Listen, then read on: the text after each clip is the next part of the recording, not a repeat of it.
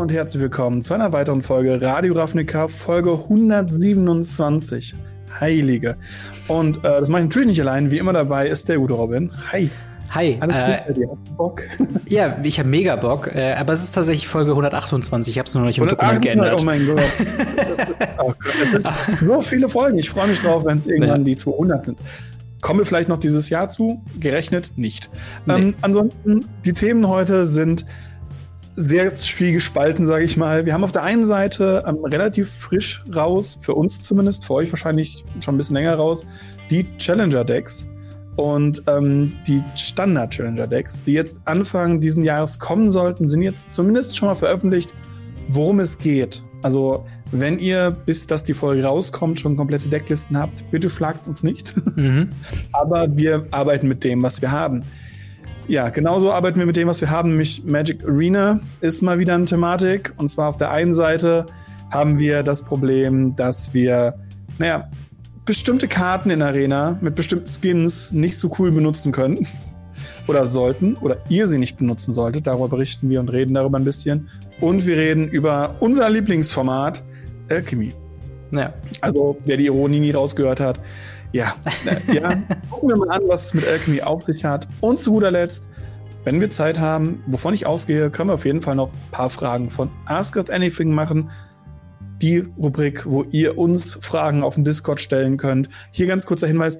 Leute, auch wenn ihr neu auf dem Discord seid, die Ask Us Anything, wo ihr die Leute das reinschreiben, die, die, sind für uns. Ich, ich ja. bin da regelmäßig Sachen am rauslöschen und ich denke so, ach, ha, die wollen mir doch im Podcast beantworten. Genau, am besten, wenn ihr sowas habt, wo ihr dann was draufschreiben wollt, dann macht das irgendwie im, im äh, Smalltalk oder im Help Me mhm. einfach dann die Leute verlinken und dann sehen die das schon. Aber du hast absolut recht. Genau.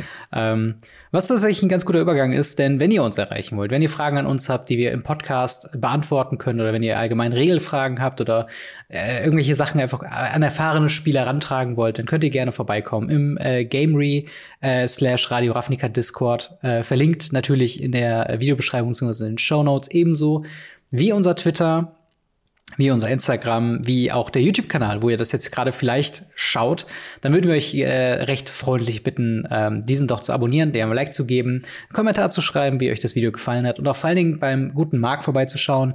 MTG Blackset ist der Name des Kanals und ähm, da auch mal vorbeizuschauen, weil da gibt's fabelhaften Content.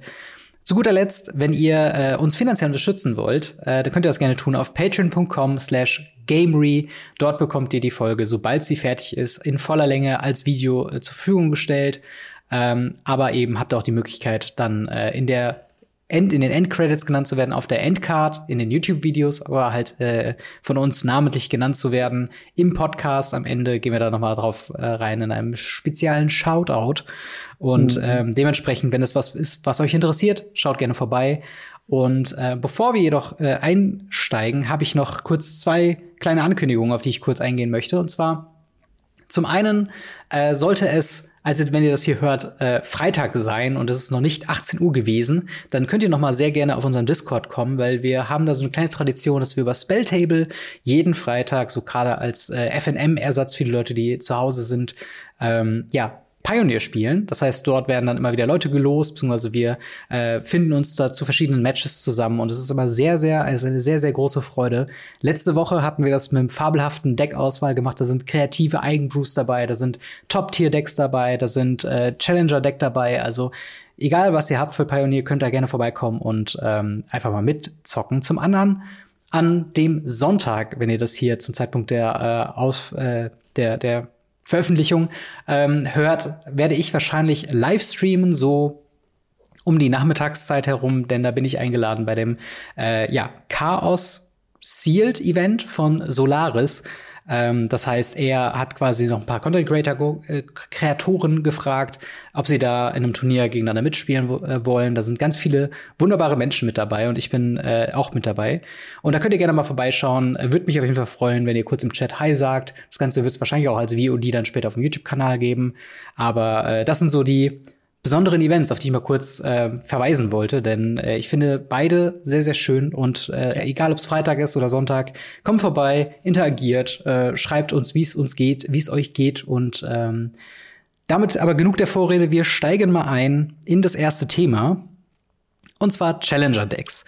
Ähm, für alle Leute, die es nicht wissen, Challenger Decks sind, äh, wie würdest du sagen, eigentlich kompetitive Einsteigerprodukte, oder?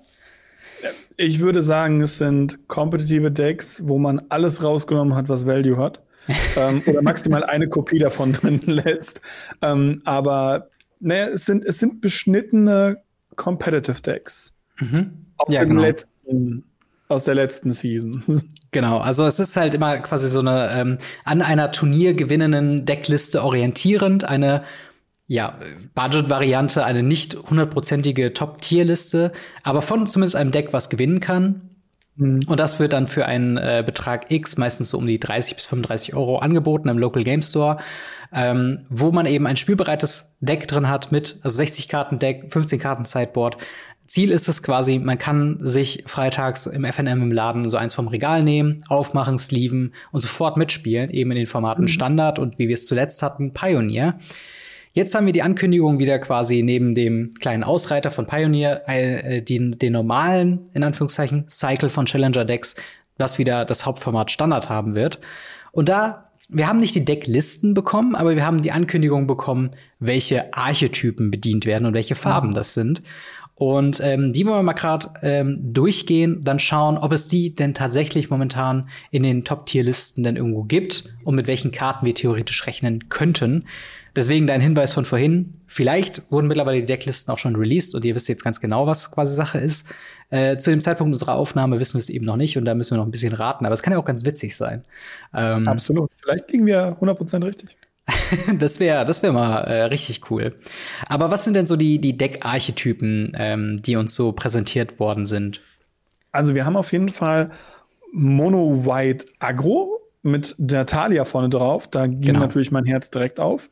ähm, dann haben wir Dimir Control, ein blau-schwarzes Kontrolldeck mit mhm. äh, Emerald vorne drauf, dem Drachen aus Dungeons and Dragons. Raktos Vampires, da war der, der ich will ihn mal Florian nennen. Heißt der wirklich Florian oder Florian? Ist, also im Deutschen ausgesprochen ist es Florian, aber äh, ja. äh, wahrscheinlich ist es Florian im, im Englischen. Der gute Florian. Und wir haben Gruel Stompy, wo man äh, Tovola drauf sieht, also den äh, Werwolf sozusagen. Aber Tovola das heißt, ist Handmaster, nicht Tovola selbst. Ja, stimmt. Tovola genau. ist Handmaster. Ähm, dementsprechend gehen wir da von einem Gruul-Werwolf-Deck aus. Mhm. Und ja, all diese Decks haben mögliche Karten, die drin sein können. Haben wir denn zu allen Decklisten gefunden? Ich habe zu allen Decklisten gefunden, aber halt eben mhm. nicht, ähm, wie man erwarten würde. Also bisherige äh, äh, Challenger-Decklisten waren dann sehr nah an den, sagen wir mal, wirklich Top Ten Listen mhm. mit drin.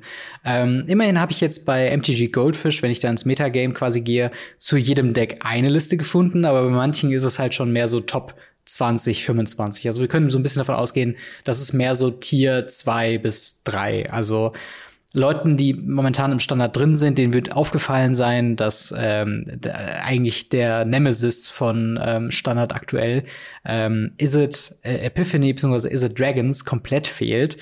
Äh, es gibt möglicherweise ähm, Decks, wo dann diese, dieser Archetyp auftaucht, also wo Iron's Epiphany drin ist, ähm, in Demir Control, aber darüber können wir nachher noch reden. In den Listen, die ich gefunden habe, sind jetzt zumindest, also ist diese Überschneidung nicht drin. Also derzeit gibt mhm. es so das prominenteste Deck, gibt es nicht in dieser Challenger-Deck-Auflistung.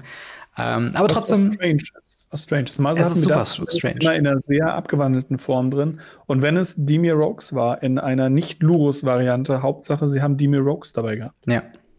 Ja, auf jeden Fall. Also da würde ich auf jeden Fall zusprechen. Also ich finde es auch super komisch, dass sie da das nicht reingenommen haben.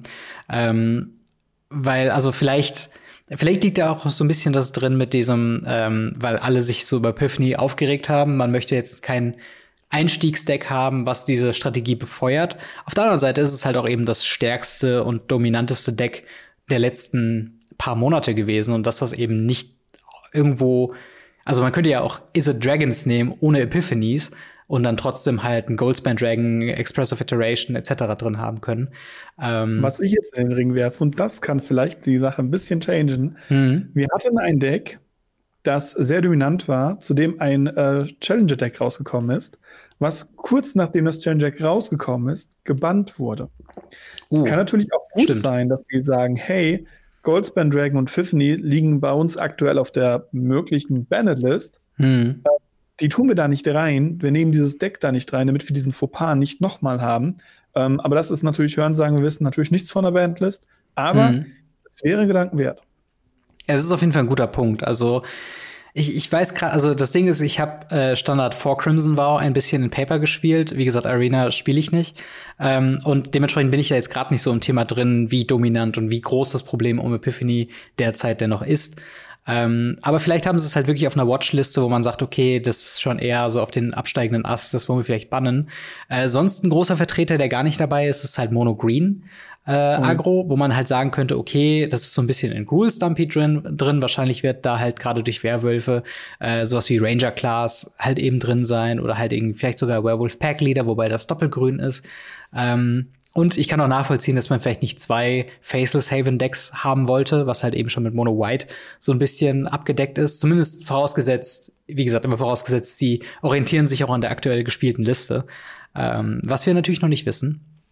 Aber ich würde mal sagen, wir gehen mal die, die Decks durch und schauen einfach mal so, mhm. was wird derzeit gespielt und was würde realistischerweise in so einem Challenger-Deck auftauchen. Ähm, zum einen Mono White Agro. Äh, du hast schon gesagt, auf der Verpackung selbst, wo wir die, die Product Shots, die haben wir schon bekommen. Und mhm. da ist halt eben sehr dominant das Artwork, das neue Artwork von ähm, Talia, Guardian of Thraben im, im Reprint von Crimson Vow drin. Mhm. Ähm, aber sonst, was, was findet man so in, in so einer Liste? Also wir haben sowas drin wie äh, Usher of the Fallen, Uncommon, Luminarch Aspirant, äh, eine Rare, die ich mhm. auch sehen würde, dass sie viermal drin ist, weil sie ist jetzt nicht besonders mhm. teuer, aber halt sehr äh, spielstark. Sun Gold Sentinel, ähm, Adeline, Resplendent Cathar, Brutal Cathar natürlich, Elite Spellbinder, äh, Raidane, God of the Worthy, äh, Portable Hole, e eben vier Faceless Havens, hm. Weil es halt so schön mit Snow-Covered Planes eben in einem monofarbenen Deck eben geht. Und äh, ja, Skyclave, Skyclave Apparition im Sideboard. Und da würde ich auch sagen, da sind so die möglichen finanziellen Hits, warum sich ein Challenger-Deck lohnen würde, auch selbst wenn man nicht vielleicht Standard spielt, wäre halt eben in diesen Karten in, äh, in Talia, in Faces Haven, in Elite Spellbinder und in Skyclave Apparition. Ja. Würdest du denn sagen, dass es dass es realistisch ist, dass wir mit Playsets von allen Karten rechnen können? Oder äh, ja, siehst du ein paar Karten eher nicht? Nee, nee, absolut nicht. Also Talia vielleicht zwei. Mhm. Vielleicht zwei. Faceless Haven, okay, kostet nicht ganz so viel. Ähm, kann man vielleicht drei reinschieben.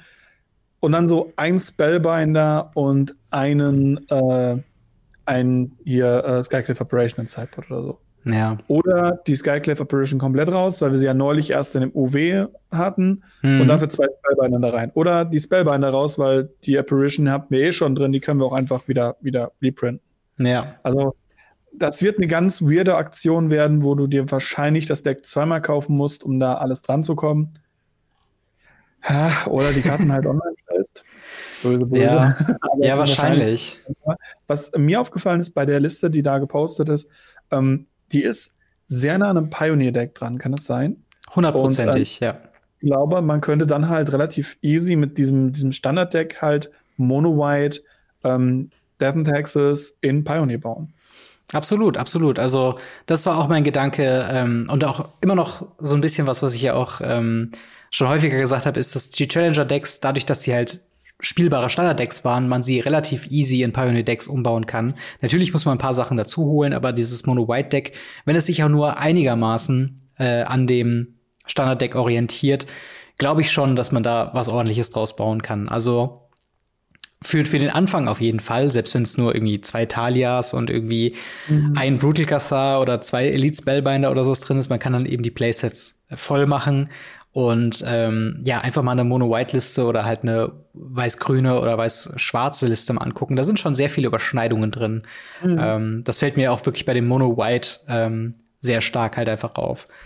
Ähm, aber tatsächlich ein anderes Deck, ähm, was auch, äh, was ein bisschen komisch ist von dem, von der, von der Face-Karte meiner Meinung nach, ist halt eben die Mir Control. Das ist, äh, wie du schon eben gesagt hast, Imarith, the Desert Dragon. Ähm, der taucht in der Liste die ich jetzt gerade quasi, wie gesagt, von MTG Goldfish aus dem Metagame raus habe, nur einmal im Sideboard auf. Ähm, als quasi, ja, gegen Removal Decks oder, oder gegen andere, ich, ich weiß nicht, warum, warum sollte man, Warum sollte man den im Sideboard spielen gegen welche Matchups? Das ist halt so ein bisschen, da bin ich nicht. Control. Ich glaube gegen Control, gegen Control oder gegen äh, Decks, die sehr removal-lastig sind. Ja. Ja, und wahrscheinlich so halt eben als, als, als Wand gegen Agro-Decks so. Also, mhm. ja, keine Ahnung. Da ist der Mana schon ziemlich langsam. Ja, ja, das stimmt. Das ist ja die Karte, die mich tatsächlich verfolgt. Ich hatte sie in jeder Art möglichen Sealed-Event, äh, wo D&D drin war, hatte ich Emerith. Hm. Ob das Chaos Draft von Local Love Your Local Game Store war, ob da äh, Chaos Sealed, ob das das Pre-Release war, wo ich ihn zweimal hatte, oder das zweite Pre-Release, wo ich ihn auch, glaube zweimal hatte. Das, ja. der, der, verfolgt mich einfach ziemlich hart. Ich finde es strange, weil ich finde ich find Control Decks immer, immer schwierig. Control Decks mm. sind meistens die Karten mit den teuren Karten drin. Ähm, aber sie brauchten, glaube ich, eine, eine Face-Karte, weil ja. es ist, glaube ich, auch super schwierig, da eine Face-Karte für zu finden. Also wenn ich mir die Deckliste durchgucke, was, was willst du sonst da drauf tun? Also ähm, klar, du, du kannst Sorin da drauf tun, aber du hast schon ein Vampir-Deck. Hm. Ähm, du, du, kannst, ich weiß es nicht, was willst du da drauf tun? Also es wäre vielleicht sowas, also es gibt sechs Kreaturen in dem, in dem Meta-Deck, was wir uns gerade angucken. Ähm, das ist einmal die Sedgemoor Witch, ähm, das ist die 3 Mana 3-2 Kreatur mit Menace und Ward, ähm, Pay 3 Life und Magecraft. Immer wenn man was castet, bekommt man einen äh, schwarzen und grünen Pest Creature Token mit, wenn diese Kreatur stirbst, äh, bekommst du ein Leben. Äh, und halt eben Lear, äh, Disciple of the Drowned, ähm, was halt, das, das würde ich vielleicht noch als Face-Karte sehen, weil das ist tatsächlich ja. eine Karte, die sehr prominent war, die halt sehr in den Diskussionen um Standard immer wieder aufgetaucht ist. Und glaube ich auch noch, mhm. dass am nächsten kommt von der Win-Condition für das Deck. Weil wenn man sich das wirklich anguckt, viel ist halt eben Divided by Zero, Powered Kill, äh, Jwari Disruption, ähm, Fading Hope, Infernal Grasp. Also einfach klassisches Anti-Creature Removal Game. Also mit 28 Spells und sechs Kreaturen sehr klar. Ähm, tatsächlich in der Deckliste, was natürlich auch cool wäre, gerade für das aktuelle Deck, also für, für das Challenger-Deck, ist es ein Zoran the Mirthless ähm, drin. Ähm, was natürlich ist immer so eine Frage, wo wo sie quasi den Cut setzen mit, mit ähm, also welche Sets noch in Challenger Decks auftauchen können. Jetzt haben wir natürlich Talia, die in Crimson Vow war. Das heißt, Zorin könnte theoretisch auch äh, in dem Dimir Control Deck sein. So, ja, ist er wirklich drin? Weiß ich nicht. Gerade weil es auch ein schwarz-rotes Vampir-Deck gibt, gehe ich davon aus, sie haben dieses Mal, ähm, aber da kommen wir ja gleich noch zu, ja. wirklich ein bisschen, ein bisschen, ein bisschen vorgeschaut. Und deswegen kann ich mir gut vorstellen, dass eben auch Crimson Vow-Karten da drin sind. Hm. Ja, und vor allen Dingen, das ist halt, ähm, also ich, ich habe keine Erfahrung mit dem Deck, wenn ich mal ehrlich bin. Also die, die teuersten Karten, die da drin sind, die halt möglich jetzt wären, sind halt eben die äh, drei Lears, wenn sie überhaupt so viele reintun, wahrscheinlich eher so im Rahmen ein bis zwei maximal. Ja. Äh, es gibt tatsächlich ein Meathook-Massaker im Sideboard äh, von dieser Liste, die ich mir gerade anschaue, wo ich nicht von ausgehe, dass sie drin ist, weil das würde quasi die, das, das Challenger-Deck für sich bezahlen mit, glaube ich, 50 Euro, was man aktuell dafür zahlt. Äh, und halt eben Zoran the Mirthless. Und genau, aber das ist auch das Deck, wo ich theoretisch noch sehen könnte, dass sie da auch noch mal ein äh, Iron's Epiphany reintun. Weil Iron's Epiphany per se ist ähm, halt eine Mono-Blue-Karte und es ging mal eine ganze Zeit lang der Spruch rum, dass halt Epiphany, wenn du blau spielst, kannst du eigentlich ohne Probleme Epiphany spielen, weil das quasi einfach nur mehr von dem ist. Also es ist eigentlich, du bekommst einfach bessere Züge dadurch, selbst wenn du es nicht kombomäßig mit äh, Galvanic Iteration, wie es momentan in Isit Epiphany gespielt wird, äh, nutzt. Also du kannst trotzdem was rausziehen, gerade als mhm. äh, Control Deck und dann irgendwie mit dem Hall of the Storm Giants oder sowas ein 7-7 machen, zweimal zuschlagen und dann den Sack zumachen. Also das könnte ich eventuell noch sehen, dass da ein oder zwei vielleicht drin sind, aber ja. wenn sie, wenn sie planen, das zu bannen, natürlich nicht oder hoffentlich nicht. Ja, wahrscheinlich, wahrscheinlich nicht. Ja. Ja, sonst äh, das nächste ist Raktos, so. Das genau, das nächste ist, ist Raktos Vampires. Ähm, was, ich habe mal mir angeguckt, die, die äh, in Anführungszeichen Top-Tier-List ist auch gleichzeitig das günstigste Deck von der, von der Auswahl, die wir haben. Die teuerste Karte ist tatsächlich der, der Blightstep Pathway, also der Raktos Pathway.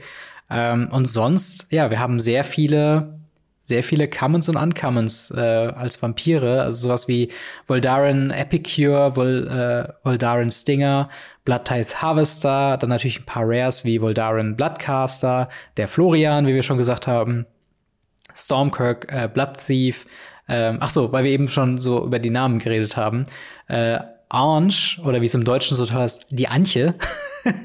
Antje Made of Dishonor ist auch zweimal drin. Und äh, überraschenderweise der äh, Sagras Thief of Heartbeats, ähm, die, die 6 Mana 4-4 Vampire Rogue, ähm, die mit Partymitgliedern arbeitet. Das heißt, wenn du da ein paar Partymitglieder hast, wird die halt günstiger. Ähm, was ich einen interessanten, interessanten Ansatz finde für dieses ähm, Vampire Tribal Deck, weil du hast schon ein paar Warriors, ein paar Rogues, tatsächlich auch zwei Clerics. Also es ist gar nicht so. Also man kann schon realistischerweise so zwei, drei Mana Discount bekommen, wenn man dann mhm. so, wenn man das dann richtig angeht, das Ganze. Ähm, aber wie, wie ist dein, also wie ist dein, dein, deine Wahrnehmung von Rakdos Vampires? Glaubst du, das wird recht nahe an dem sein, was wir jetzt hier auch sehen, einfach nur weil viele Uncommons und Commons dabei sind?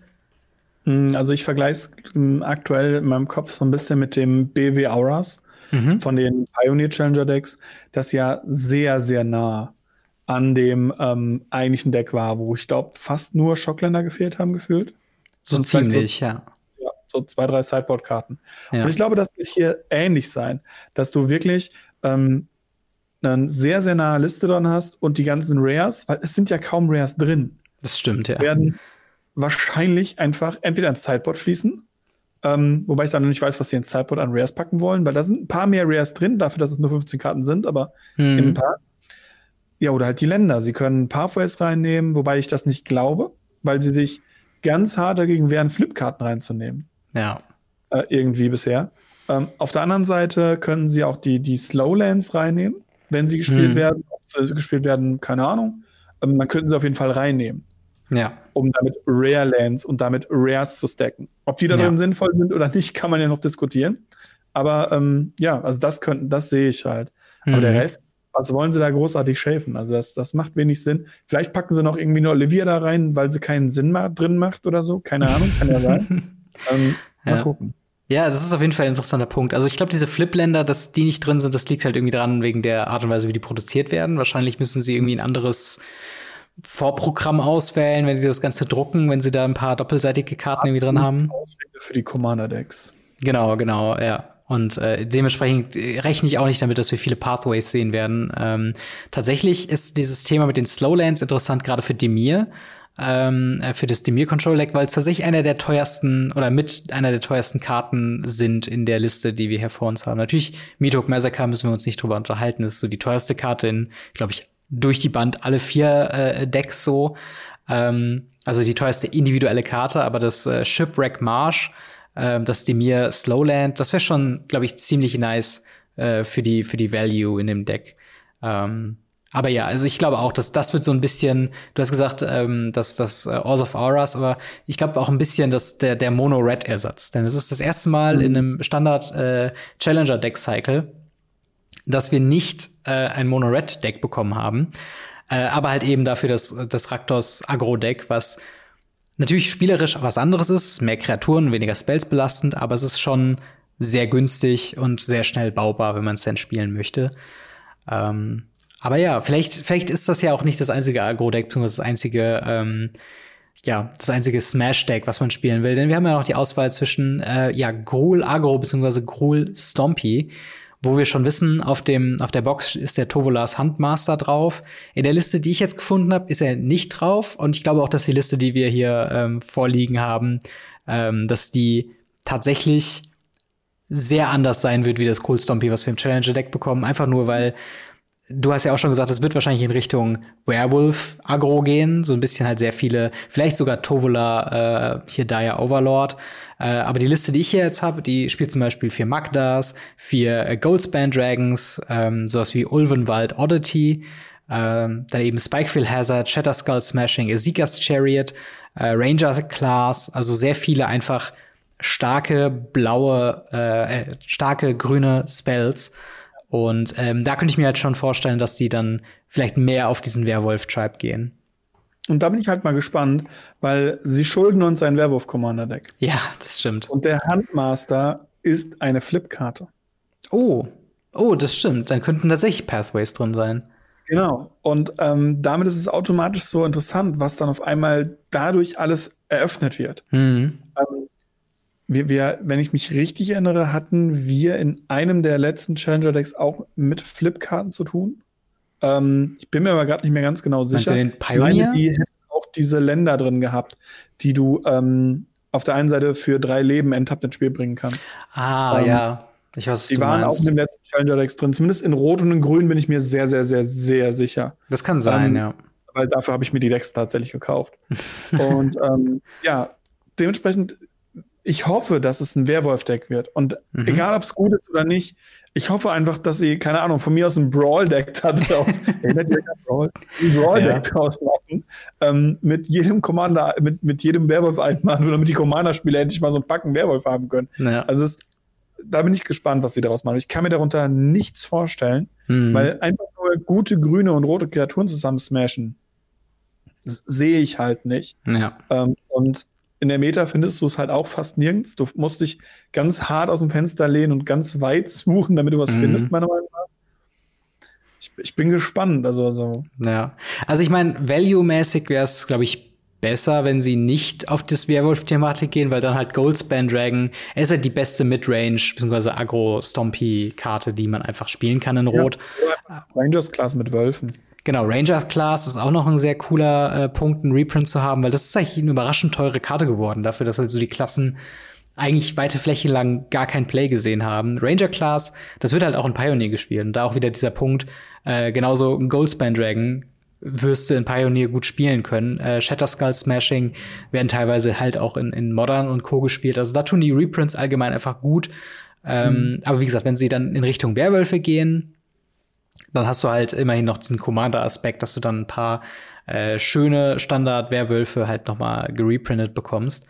Äh, wobei die allesamt jetzt nicht so super teuer sind, außer die, äh, außer Tovola, glaube ich, selber, der ein paar Euro, glaube ich, kostet, wobei ich das gar nicht so weiß. Ähm, aber auch nicht ja, aber auch nicht die Welt, genau. Ähm, ja, aber allgemein, also ich finde die Auswahl diesmal ähm, ja, ich wollte gerade sagen gut, aber sie ist gar nicht so divers, wie man glaubt, weil im Endeffekt hast du Mono White Agro, du hast Raktos Vampire Agro, du hast Cool Stompy, also Stompy ist einfach Agro mit größeren Kreaturen und die Mir Control. Äh, und das ist halt immer so eine, so eine Sache, die kann man den Challenger Decks schon ankreiden, dass die Auswahl ja nicht so divers ist, wie man sie gern hätte. Also Control Decks sind sehr selten dabei. Ich glaube, die Mir Control ist jetzt so das zweite Mal, dass wir ein designiertes Control Deck dabei haben. Und nee, nee, wir hatten schon, wir hatten schon mehr. Es ist immer Echt? ein Control Deck dabei. Wir hatten damals hm. ein Second Sunrise UV Control Deck zu Amonkhet Zeiten. Okay. Ähm, wo es einfach nur blau-weiß war, wo es einfach nur darum ging, ähm, so lange zu überleben, bis das zweite Second Sunrise, Sunrise gecastet wurde. Mhm. Dann hatten wir das äh, Gott Schwarz-Grün. Ich glaube, es war nur Schwarz-Grün. Ähm, das war super kontrolllastig hm. mit Win-Conditions wie die, ähm, Gott, wie heißt Viraska und so weiter. Ach so, ja. Also, es war dann halt ein anderes Art von Kontrolle. Hm. Dann hatten wir natürlich das Blau-Weiße beim letzten Mal. Wir hatten jetzt das Blau-Schwarze. Ich meine, wir hätten jedes Mal zumindest ein kontrolllastigeres Deck dabei gehabt. Ja, okay, ähm, das kann gut sein. Wir hatten jedes Mal eine Art von Stompy-Deck dabei. Wir hatten jedes Mal ein Agro-Deck dabei und jedes Mal ein Mono-Rot-Deck. Wobei das Mono-Rot-Deck und das Agro-Deck nicht immer dasselbe sein mussten. Wir hatten zum Beispiel mit äh, Madu Autos, also Vehicles, mhm. Entschuldigung. Naja. Für mich sind es Madu Autos gewesen. Ähm, und Mono Red im selben, im selben Ding drin. ah, und das haben sie ja mehrfach gemacht. Also auch das Mono Green Stompy und ähm, das Mono Red Agro beim letzten Mal. Es ist ein relativ gleiches System, nur das eine macht ganz viele Piekser und das andere mhm. macht äh, ein paar mehr Smashs, sag ich mal. Ja. Und ähm, deshalb. Ja, das ist tatsächlich, ähm, was aber auch diesmal auch anders ist. Nicht nur haben wir kein Mono Red, sondern diesmal haben wir auch äh, ja, die sehr kurz nach der Rotation bekommen. Also eigentlich nur ein Set, beziehungsweise zwei Set in diesem Fall, weil wir die Innistrad-Sets so nah beieinander hatten. Aber quasi zwei Sets in einer neuen Standardrotation kommen jetzt quasi, okay, Kamigawa kommt dann noch raus. Äh, das heißt, drei Sets, drei Sets aber drei. sagen wir mal, wir würden Innistrad zusammenziehen, sind es eigentlich nur zwei Sets, weil ja die, die, da haben sie ja diesen, mhm. diesen Cycle geändert. Ähm, diese Challenger-Decks, die werden jetzt zum ersten Mal einigermaßen früh in einer Rotation dabei sein. Mhm. Äh, was eigentlich ja was total Cooles ist, oder? Ja, einfach weil sie länger haltbar sind, sag ja. ich mal ganz schön. Die ersten Challenge Decks kamen raus, da waren, glaube ich, noch zwei Monate Standard vor Rotation. Ja. Und die Dinger waren voll mit Amonkhet und Color Dash Karten und, und was nicht. Die waren halt kurz vor, vor, vor End of Lifespan. Ja. Und ähm, ja, das ist dieses Mal ein bisschen anders. Sie haben Karten genommen oder auch Decks genommen, die sehr, sehr frisch sind, sehr neu mhm. wirken. Das letzte Mal war, glaube ich, das neueste und frischste Deck war, glaube ich, ähm, das blau-schwarze Rogue Deck, also Demir Rogue. Mhm. Das war ähm, mit Zendika äh, Rising sehr krass. Genau, und das ist, glaube ich, das Einzige, was immer noch im Standard ist, so wie es so ungefähr da war. Ja. Ähm, Ob es jetzt gut ist oder nicht, ist jetzt halt die andere Frage. Aber ähm, die anderen sind halt zum Großteil aus Standard rausrotiert oder haben sich so weit gewandelt, dass sie nicht mehr erkennbar sind. Mhm. Und das ist halt etwas, wo ich sage, da haben sie jetzt schon echt schön gesehen, hey, wir haben jetzt einen Mono-White-Deck mit Humans oder mhm. Agro und das funktioniert. Und ich glaube auch nicht, dass nur weil Kamigama rauskommt, das irgendwie rausgeht. Dafür sind die Humans aktuell auch einfach zu gut. Ja. Wir haben äh, ein rot-grünes Werwolf Stompy irgendwas Deck, mhm. wo hoffentlich Karten drin sind. Wir haben, naja, Schwarz-Rot Vampire, wo gefühlt wahrscheinlich nur Werwölfe drin, äh, äh Vampire drin sind, nur in den ja. Karten. Ja, und ein blau-schwarz Control Deck, weil blau-schwarz Control.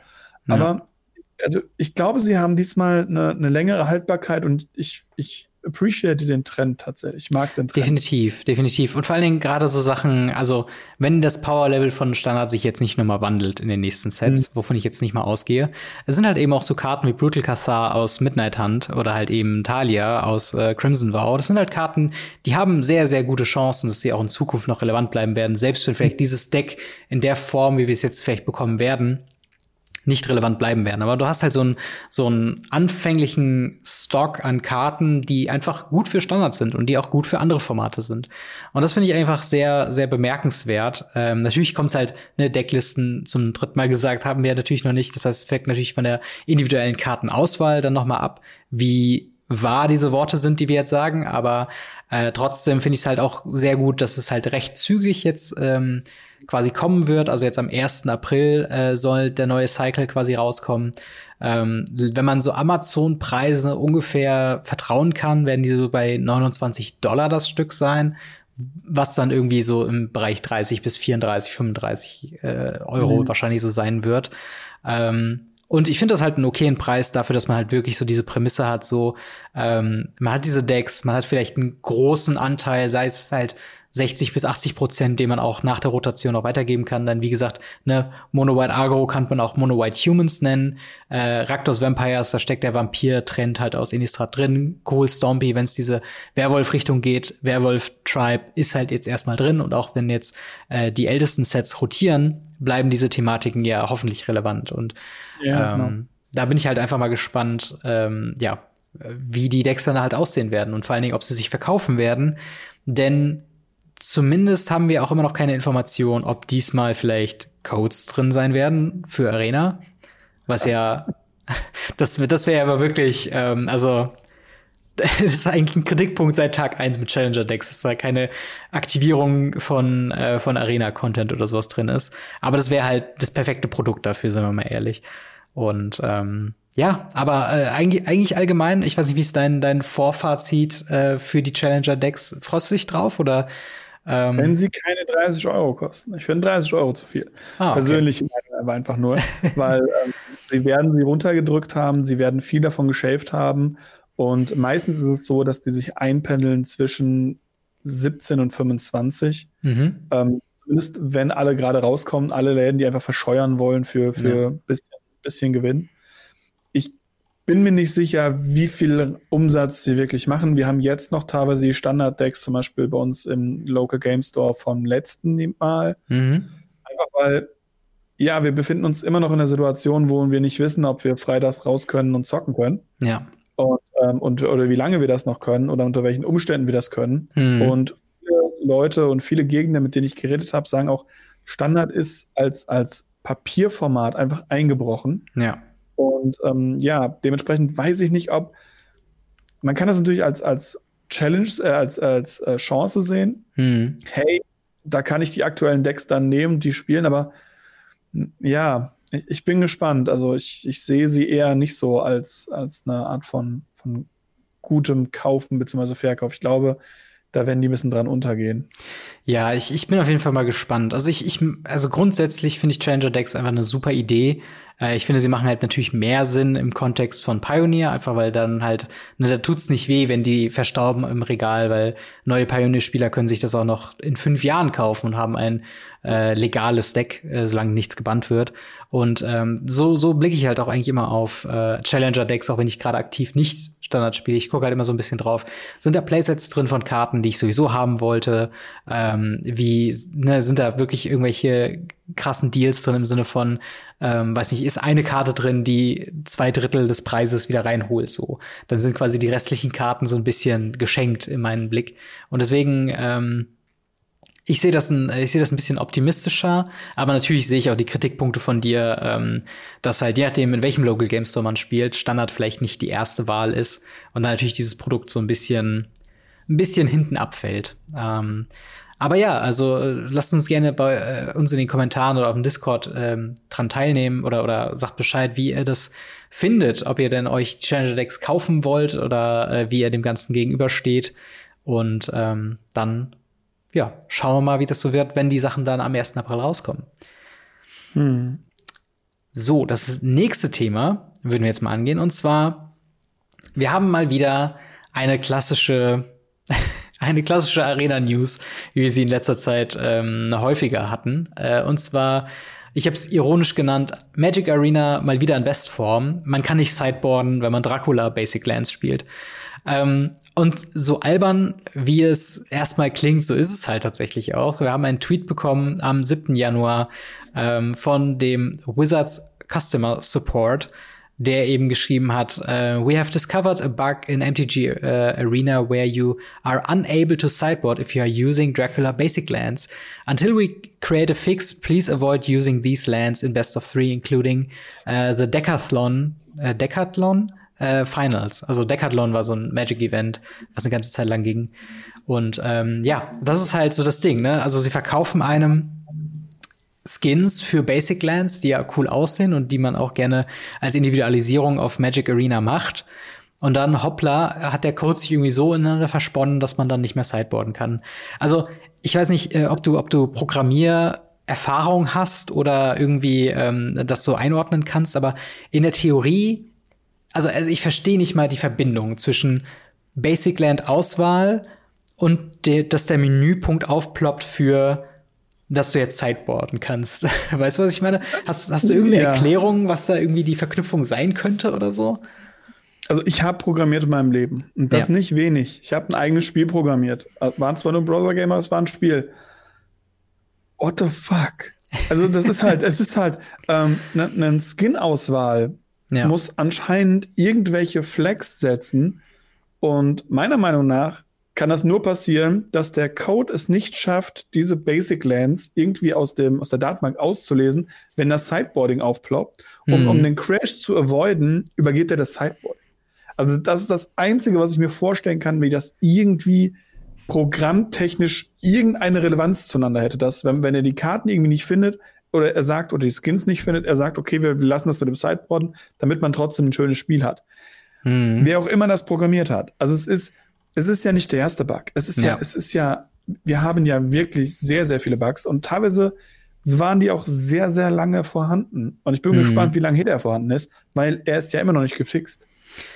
Ja, absolut. Und vor allen Dingen, äh, soweit ich das weiß, sind die Dracula Basics, die sind ja, also entweder kann man sie im Shop kaufen, äh, in dem, ja. in dem Echtgeld-Shop, ähm, ne, also wo man Ware, Euros und Dollars ausgeben kann, oder sie waren Teil äh, eines äh, ja, Freigabecodes über die Dracula Basic Lands der Secret Lair Drop, die auch nicht günstig waren.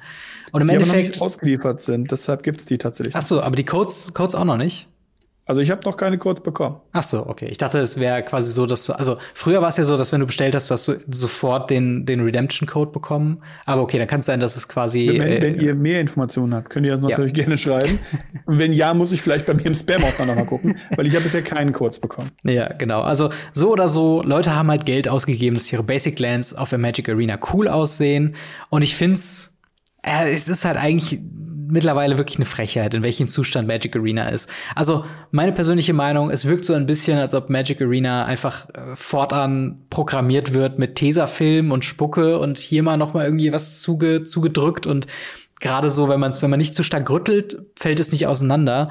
Aber ne, man, man, man hat irgendwie nicht das Gefühl, dass Magic Arena diese solide Basis ist von, von einer Plattform, die einfach funktioniert und ich meine, das beste Beispiel aus meinem Privatgebrauch, also es war noch vor dieser ganzen Arena-Alchemie-Geschichte, äh, äh, als ich äh, mit, mit ähm, Corona im Bett lag und eigentlich äh, quasi nur noch ne, einfach vom hin vegetiert habe und ich hatte dieses Tablet und wollte Arena spielen, dachte, komm, probier's mal aus, gibt's jetzt auch auf Mobile.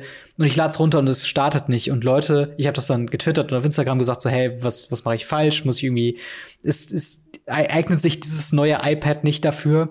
Und im Endeffekt musste ich dann das iPad einmal komplett runterfahren und wieder hochfahren und dann ist, äh, hat's funktioniert. Aber das ist halt so, so lange will man nicht drauf warten, wenn man einfach ein Spiel spielen will. Also die Konkurrenz Hearthstone, Legends of Runeterra, das installierst du dir, das funktioniert sofort und du hast nie das Gefühl, oder zumindest meiner persönlichen Wahrnehmung nach, du hast nie das Gefühl, dass du das Hearthstone gleich abbricht oder so.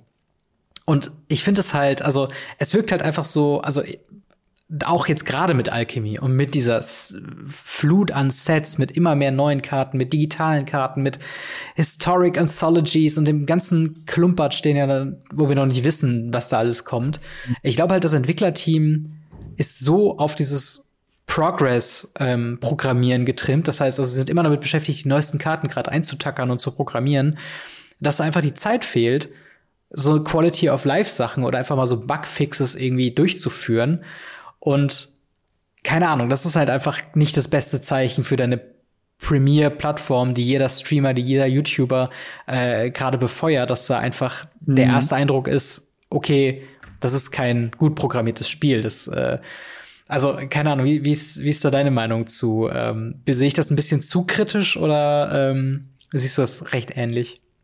Also ich sehe das recht ähnlich. Ähm, ich habe wirklich, wirklich viel Hearthstone in meinem Leben gespielt. Mhm. Wirklich viel Hearthstone. Täglich. Ich habe einmal einen Bug gehabt. Und ja. ich habe das Spiel von Beta bis der Umstellung auf das neue Goldsystem gespielt. Also mhm. fünf, sechs Jahre mindestens. Äh, Wahnsinn. Und ich muss sagen, ich habe einmal einen Bug gehabt und das war ein ganz kurzer Crash vom Game und dann war es das. Ja. Ich habe in Arena, was ich nicht so viel gespielt habe, was ich noch nicht so lange spiele, mhm. Bisher sieben Bugs erlebt. Ja. Wo mir effektiv Spiele abgebrochen sind, ich mich nicht connecten konnte. Ähm, teilweise das eine Mal, wo dann einfach einmal äh, meine ganzen Codes, äh, die ich eingegeben habe, als, ja. ähm, als nicht eingegebbar dastanden, obwohl sie, ich noch nie welche eingegeben hatte. Mhm. Und äh, ich dann mit dem Kundensupport da hinten in der Datenbank meine, meine Flex wieder runtersetzen musste und keiner wusste, warum die hoch waren.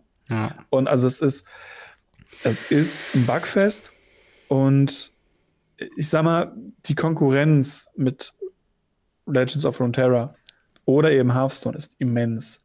Ja. Und ich glaube, da ist eben auch der Druck gleichzeitig, ähm, neueren, cooleren, besseren Content zu produzieren. Mhm. Und ich glaube, deshalb ist auch so ein bisschen dieser, dieser Pressure nach vorne, dieser Druck nach vorne ist, glaube ich, genau deshalb da. Sie müssen die neuen Sets bringen, sie müssen neue innovative Sachen bringen, sie müssen, wenn es immer noch da ist, ich weiß es nicht, jeden Freitag irgendwelche Zusatzevents bringen, ja, es wird auf Mittwoch gelegt, aber das okay, gibt es trotzdem ja. noch wöchentlich, ja. Ja, sie müssen irgendwelche krassen Sachen bringen.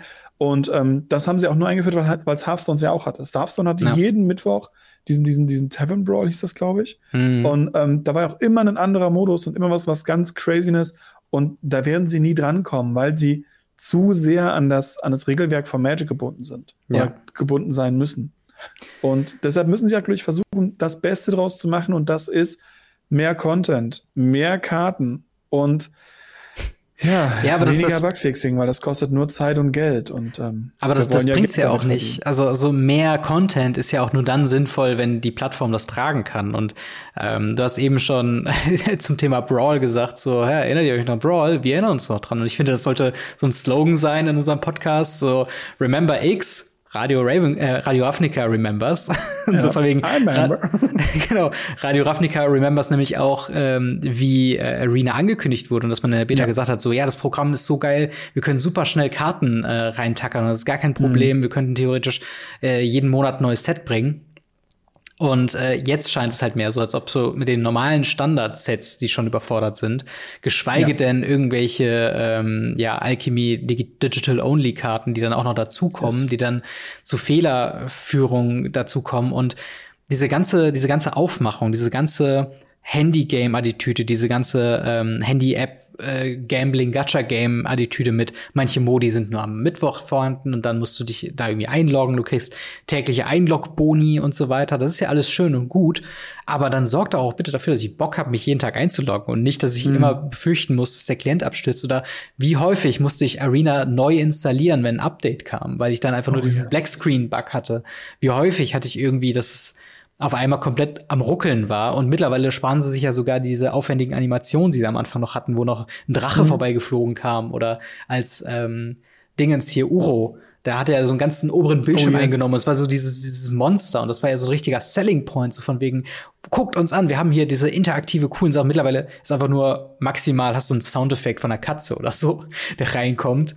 Äh, und die, die Mühe geben sie sich ja nicht mal. Und trotzdem mhm.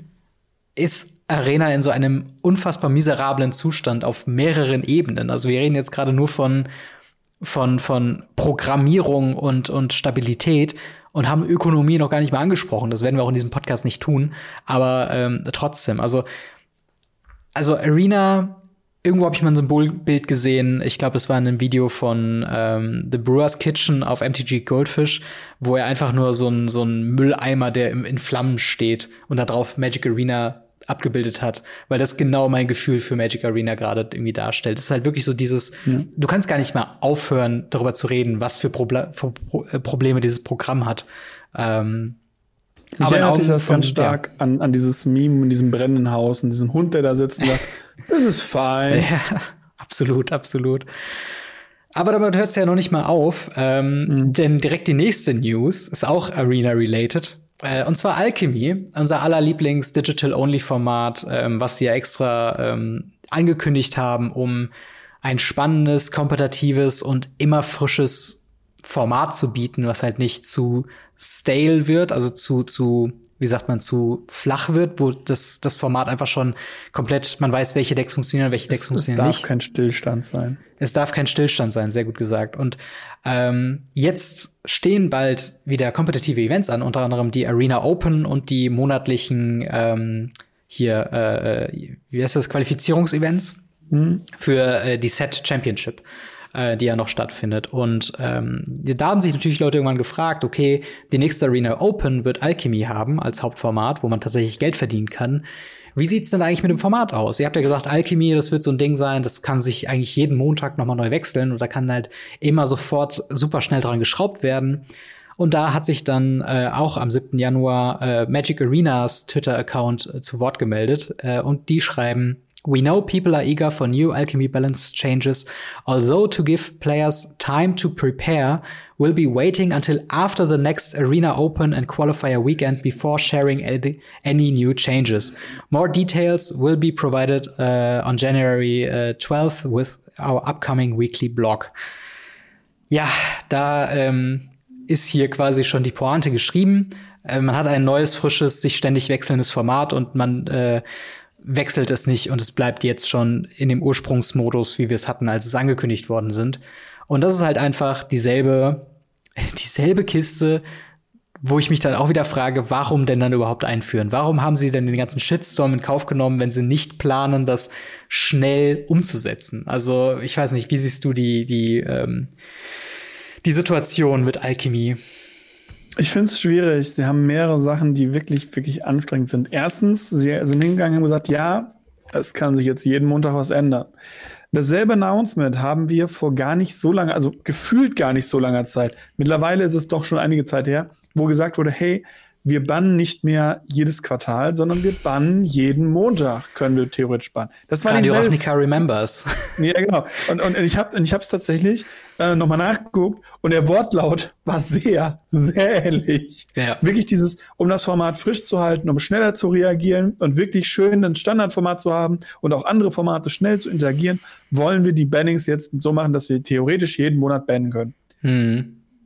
Was ist passiert? Keine Bannings, nichts so. Combo Winter. Ja. Hammer. Äh, Combo Sommer, Entschuldigung. Ähm, und, und noch andere Sachen, wo dann einfach No Bannings kommen. Jetzt kommt der nächste Punkt. Sie haben angekündigt, in anderen Formaten, wie zum Beispiel Legacy, dass sie nach dem Eternal Weekend hm. danach, damit die Leute vorher sich darauf preparen können, danach erst bannen. Das war im November, glaube ich. Ja. Ja, da absolut. ist immer noch nichts passiert. Was wollen Sie denn jetzt hier machen? Also es sind auch dort, ich habe nachgeguckt, fast dieselben Wortlaute. So, weil mit die Leute sich vorbereiten können auf dieses Eternal Weekend, hm. schauen wir erst danach um und, und ich denke mir so, why? Also, wenn das jetzt genauso läuft wie mit euren anderen beiden Ankündigungen, die ihr hier zusammengefasst habt, ja, dann wird da sich nichts ändern, bis jetzt wahrscheinlich dass das neue Kamigawa-Set rauskommt, wo dann drei, vier Karten rauskommen, die wieder zu broken sind, die wieder zurücktransformiert werden. Ja. Aus dem Standard natürlich. Und ich kann, also, dir sogar noch ein, ich kann dir sogar noch einen Punkt setzen, wo sie eine ähnliche Argumentation angeführt haben, wie zu dem Banning, äh, Umstrukturierung oder zu diesem Legacy-Event. Und zwar Remember Historic Suspensions? Radio mhm. Ravnica Remembers, wo auch gesagt wurde, hey, wir bannen jetzt nicht mehr in Historic, sondern um es frisch und schnell und, und am, am Zahn der Zeit zu haben, suspenden wir Karten, um dann zu gucken in zwei Wochen, ob sie dann gebannt werden müssen oder nicht. Und ich glaube, wir haben nur eine Karte, die suspended war wir haben nur eine Karte gehabt, die, die irgendwie suspended war, die irgendwann zurückkam. Der Rest wurde regellos gebannt und mittlerweile weiß man ja sowieso nicht mehr mit dem ganzen Rebalancing, ob es überhaupt noch Suspensions gibt.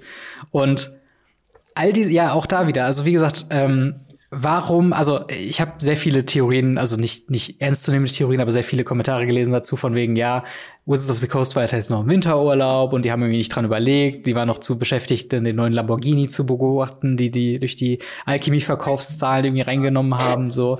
Ähm, und das sind halt alles so Sachen, wo ich halt irgendwie denke, so, boah, also ihr müsst schon, wenn ihr irgendwas ankündigt, müsst ihr auch wirklich schon darum euch kümmern, dass diese Sachen dann auch mal durchgesetzt werden, weil jeder hat Bock auf ein neues Format. Die meisten Pro-Spieler, die ich darunter hab, tweeten gesehen habe, sagen, hey, natürlich haben wir Bock, wenn ein neues Turnier ankommt, gerade wenn das Meta geschiftet ist, weil dann wird nämlich nicht mehr belohnt, wer hat am meisten mit einem Deck geübt und wer hat am besten die Meta im, im Blick, die es schon seit drei Monaten oder so gibt, sondern wer kann sich am schnellsten auf eine neue Situation einstellen. So ein ja, bisschen, warum auch Draft ja interessant ist. So. Und ich habe ich hab dieses Thema in unserem internen Dokument genannt, Alchemie oder wie man ein spannendes kompetitives Event langweilig macht, weil niemand interessiert sich ja aktuell für Competitive Arena Turniere, weil immer danach die Änderungen kommen. Und halt, es gibt nie so wie früher ein neues Set kommt raus und dann so zwei Wochen danach gibt es das erste Turnier, wo man dann sagt, oh, neues Meta, wir gucken mal, was so für Decks auftauchen. Weil, also niemand überrascht, wird momentan überrascht, was auf Turnieren gespielt werden. Es sind immer dieselben Decks. Mhm. Es ist in Alchemy wie in Standard gefühlt das Gleiche immer. Und ähm, ja. ja dazu also kommt ja auch frech. noch, dass sich für Alchemy fast niemand interessiert.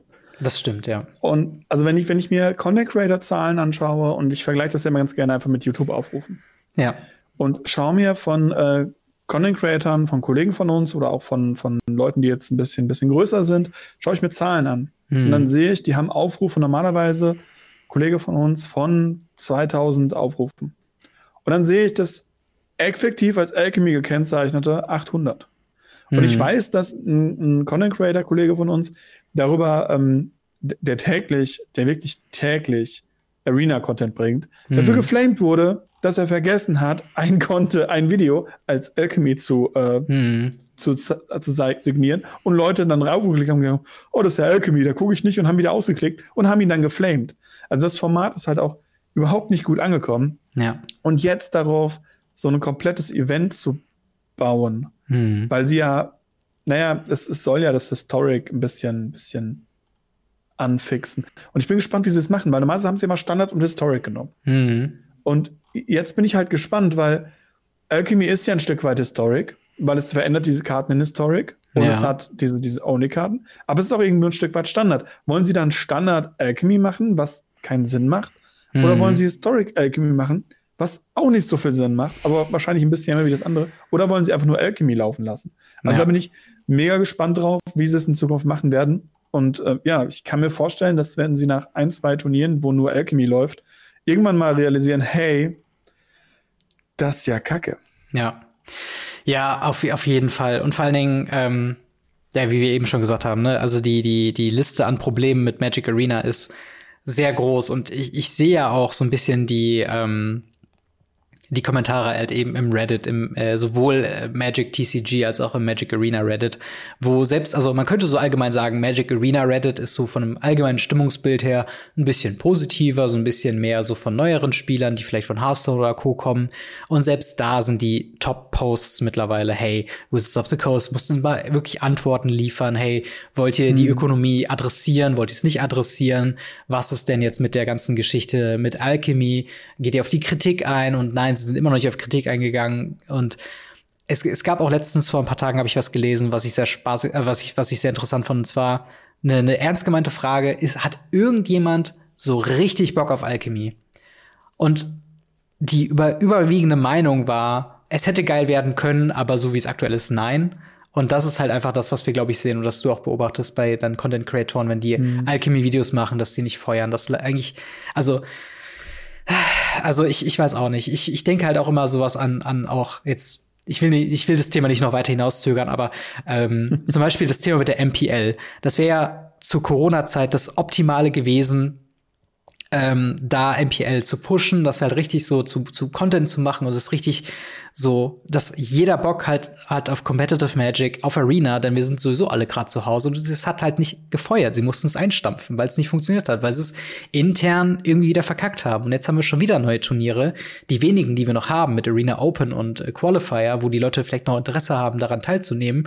Und dann werden Entscheidungen getroffen, die diese Events einfach im Interesse stiflen und wo dann selbst Leute, wenn sie nur drauf gucken, wie wir, so sagen, ja, okay, was wird gespielt? Wahrscheinlich dieselben zehn Decks, wie die letzten fünf Wochen gespielt worden sind. Mhm. Und das halt selbst in dem Format, was halt für Frische und Innovation beworben wurde und was halt jetzt schon wenige Wochen danach komplett eingepackt hat äh, im Gefühl und da auch keine Ahnung. Also ich, es müsste mal wirklich so ein, so ein, so ein Ehrlichkeitsstream von Wizards of the Coast kommen, wo sie einfach mal die ganzen kontroversen Fragen beantworten. Und selbst wenn die Antwort ist, nein, wir wollen nichts an der Ökonomie ändern, nein, wir wollen Alchemie weiter befeuern, das wäre ja zumindest besser als dieses Schweigen, was wir momentan in, in jedem Bezug auf Arena-Kritik haben. Und ähm, ja, ich, ich bin gespannt, äh, ob wir da noch was hören. Ähm, meine, mhm. meine, meine Vorahnung ist nein, aber Mal schauen. Ja.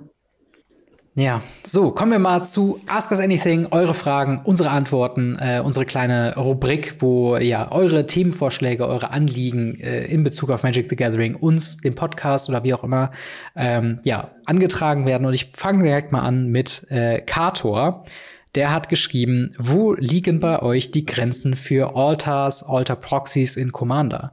Die meisten freuen sich äh, bestimmt ein Borderless äh, Altar äh, auf der anderen Seite zu sehen. Es gibt aber auch Fälle, wo Spieler sich ein ganzes EDH-Deck mit Altar Proxies mit Artworks zusammenstellen, zum Beispiel Harry Potter themed.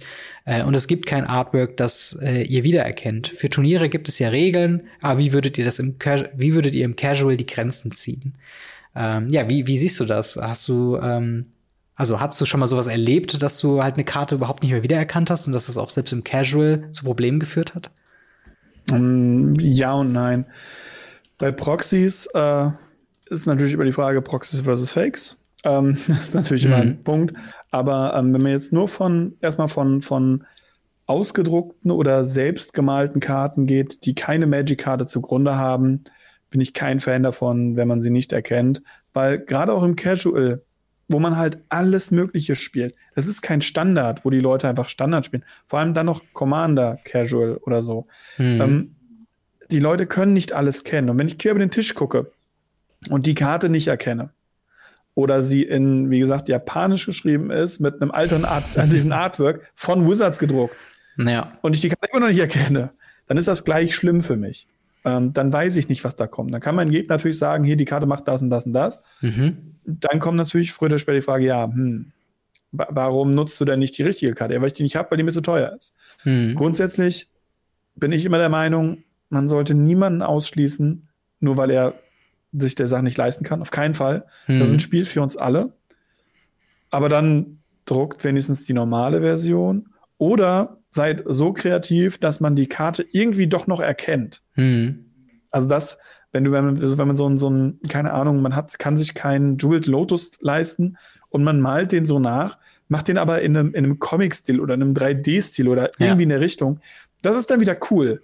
Aber wenn ich die Karte nichts mit der Originalkarte zu tun hat und da, keine Ahnung, ein Jeweled Lotus ausgedruckt ist, wo ein Yoda drauf ist, der dann äh, auf eine Planes geklebt wird. Ähm, und dann am besten noch Full Art, wo dann kein Land, kein Text mhm. dabei ist, sondern nur der Name oben. Äh, nee, nee, das, das würde ich nicht zulassen. Da, da finde ja. ich nicht in Ordnung. Also, also prinzipiell ähm, habe ich halt auch, wie du schon sagst, gar keine Probleme mit, mit Proxys, auch mit, mit äh, vorausgedruckten Karten, Testkarten, wie auch immer man sie nennen möchte finde auch komplett ausgedruckte Decks ähm, im Casual-Bereich vollkommen okay, ähm, ähnlich wie bei dir. Äh, ich glaube, das Einzige, wo ich die Grenze ziehen würde, wäre, wenn das Artwork eine andere Karte repräsentiert, die leicht zu übersehen oh, ja. ist. Zum Beispiel, ähm, sagen wir mal, du hast einen Jeweled Lotus, aber du hast dir auf, auf äh, irgendeiner Altar-Seite ein Artwork ausgesucht, was sehr nach Black Lotus oder Soul Ring oder sonst irgendwas aussieht, dass du, dass wirklich eine Verwechslungsgefahr besteht. Ähm, das ist bei den wenigsten Karten so. Und ich habe auch jetzt schon Full-on-Proxys gesehen, die halt ähm, ja ähnlich wie, wie Secret Lair-Karten oder die meisten Secret Lair-Karten auch gar nicht mehr so diese, diese, ähm, diese klare diesen klaren Rahmen haben von normalen mhm. Magic-Karten. Und selbst da war es klar, weil du ja trotzdem ansagst, was du spielst, gerade wenn es halt relevant ist. Ähm, von daher, ich glaube, meine, meine Grenze ist da sehr weit, sehr weit unten. Also ich bin da sehr offen, was halt andere Sachen angeht. Nur wenn es um Casual geht. Wenn es um Casual geht, klar. Wir reden nicht, wenn ihr auf Turniere spielt, auch FNM, da müssen alle Karten äh, original sein. Ähm, aber da stellt sich ja auch die Frage, nach den Secret Layers und äh, nach anderen äh, japanischen Artworks etc. etc. Oder wirklich alte Arts, weil das geht ja auch. Ja. Dementsprechend ähm, würde ich mal ganz kurz fragen, wenn ihr Interesse daran habt, dass wir das Thema mal aufgreifen, weil das ist ein sehr interessantes ja. Thema. Ähm, können wir uns auf jeden Fall mal auf die Suche geben. Wir haben ja ziemlich viele Künstler auch in der Community und da auch ähm, Connections zu. Mhm. Äh, wenn euch das Thema interessiert, schreibt das mal bitte in die Kommentare, schreibt uns das irgendwo, keine Ahnung, wenn es auf, auf Twitter einen Daumen nach oben bei uns auf die Kinder, keine Ahnung was ist. Ähm, Hauptsache, äh, so als Interesse halber, wenn euch das interessiert, können wir da gerne mal eine Folge zu machen. Ja. Ähm, weil ich Thema super, super spannend aus verschiedenen Aspekten. Und ähm, ja, vielleicht können wir daraus mal eine Folge machen. Auf jeden Fall. Also mich wird das Thema auf jeden Fall auch interessieren. Die nächste Frage haben wir von äh, DK31. Er fragt, äh, sind Magic-Karten in Arena oder online gleichstellend mit NFTs zu vergleichen? Äh, also NFTs, Non-Futable Fungible Tokens. Ähm, ja, also ähm, wird, wird, wie würdest du das beschreiben? Also, also hast du eine Antwort darauf gerade so oder? Also die, die Antwort ist eigentlich nein. Ja. Ähm, weil das Problem ist, du, du kaufst dir eine Zertifizierung. Ja. Und ähm, dafür, dass du das Artwork besitzt. Und zwar das Artwork. Ja. Und keine Copy von dem Artwork, sondern du kaufst dir dann die Nummer 312 oder so. Oder wenn es das Artwork nur einmal gibt, hm. den NFT-Token, dann kaufst du den dieses eine Mal, einmal diesen Token. Auf Arena hast du keine Nummerierung. Ähm, jeder kann diese Karte kaufen und ähm, es gibt dazu auch theoretisch kein Limit.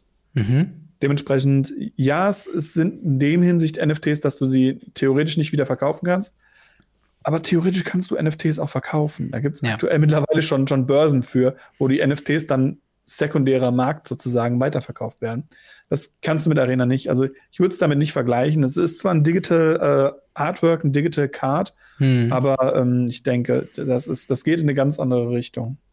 Ja, ich glaube, ich glaube auch. Ich glaube, man man könnte es, wenn, also man könnte diesen NFT-Vergleich, glaube ich, da anbringen bei Magic Online, weil du da ja tatsächlich die Option hast, einzelne Karten zu vertauschen über den den Trade-Reiter. Also für alle, die Magic Online noch nie gesehen haben, man hat quasi oben verschiedene ähm, verschiedene Optionspunkte und da gibt's dann irgendwie das Constructed, wo du Formate auswählst, äh, Collection, wo du dann deine Sammlung ansehen kannst und da gibt's eben auch ein Trade-Geschichten, mhm. wo du halt äh, hauptsächlich mit Bots tradest, die dann irgendwie äh, auf Card Hoarder oder Leute, die einfach gro große Online-Sammlungen haben, eben da kaufen, verkaufen, vertauschen und so weiter können, wie so ein virtueller Local Game Store fast schon.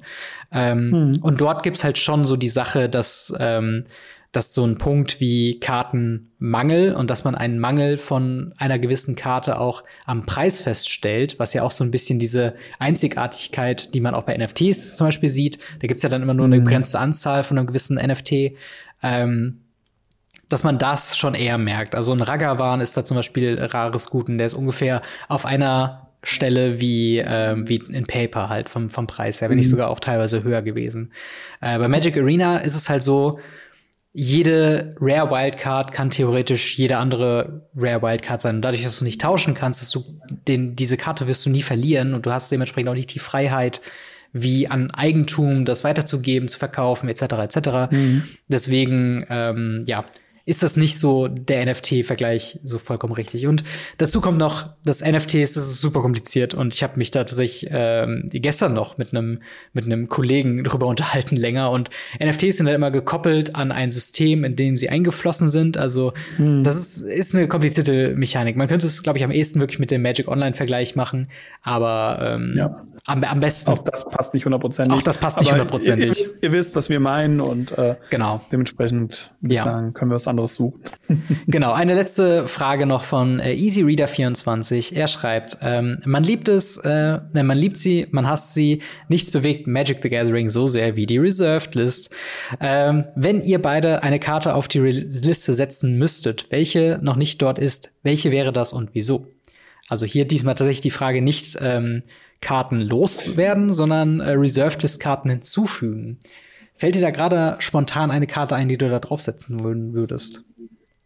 Boah, also aus, aus per persönlicher Sicht, äh, einfach nur, weil, weil, ja, ist natürlich sowas wie Vitalias. Ich habe keine Lust, noch mehr Versionen von Talias zu bekommen. Ich habe genug. Ähm, und ich habe mittlerweile, ich habe keine Ahnung, ich glaube 26 Talias oder so. Ich habe mhm. genug. Äh, ich brauche die nicht gereprintet.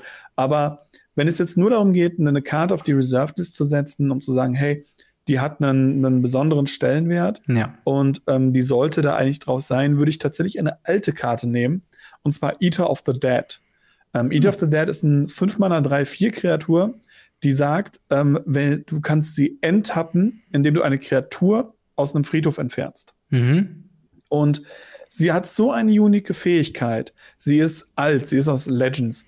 Und ähm, so ein wunderschönes Artwork, dass ich sage, das ist so eine Karte, die sehe ich auf der Reserved List. Sie wurde eh mhm. nie wieder in der Art gedruckt, sie wurde nie gereprintet und es ist ein Effekt, den braucht niemand. deswegen kann die da ruhig drauf und ähm, ich habe ein paar Kopien davon, deswegen kann der Preis dann noch steigen. Ja. Aber das ist was anderes.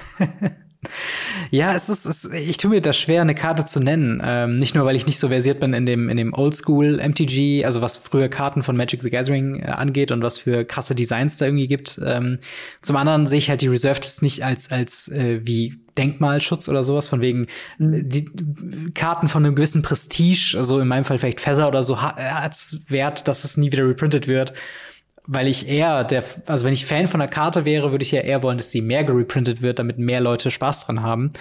Deswegen. Ähm, du musst aber eine Sache bedenken. Die ja. Reserve List sagt auch, dass das Power-Level dieser Karte nicht überstiegen werden darf.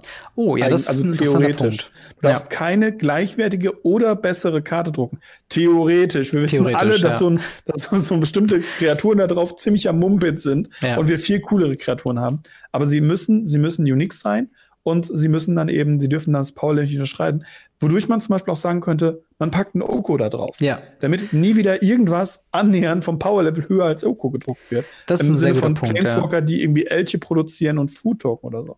Ja, ne, das stimmt. Also so gesehen würde ich, glaube ich, tatsächlich Uro und oder Oko draufpacken, einfach nur, um halt sicher oh, zu gehen, dass die nie wieder drauf irgendwie dann geholt werden. Äh, wobei sie natürlich auch in, in, also sie haben ja auch immer noch Spielweisen in Commander zum Beispiel, wo sie halt nicht so broken sind, weil wenn du zu stark wirst bei Commander, bist du halt einfach Arch Enemy und meistens tot.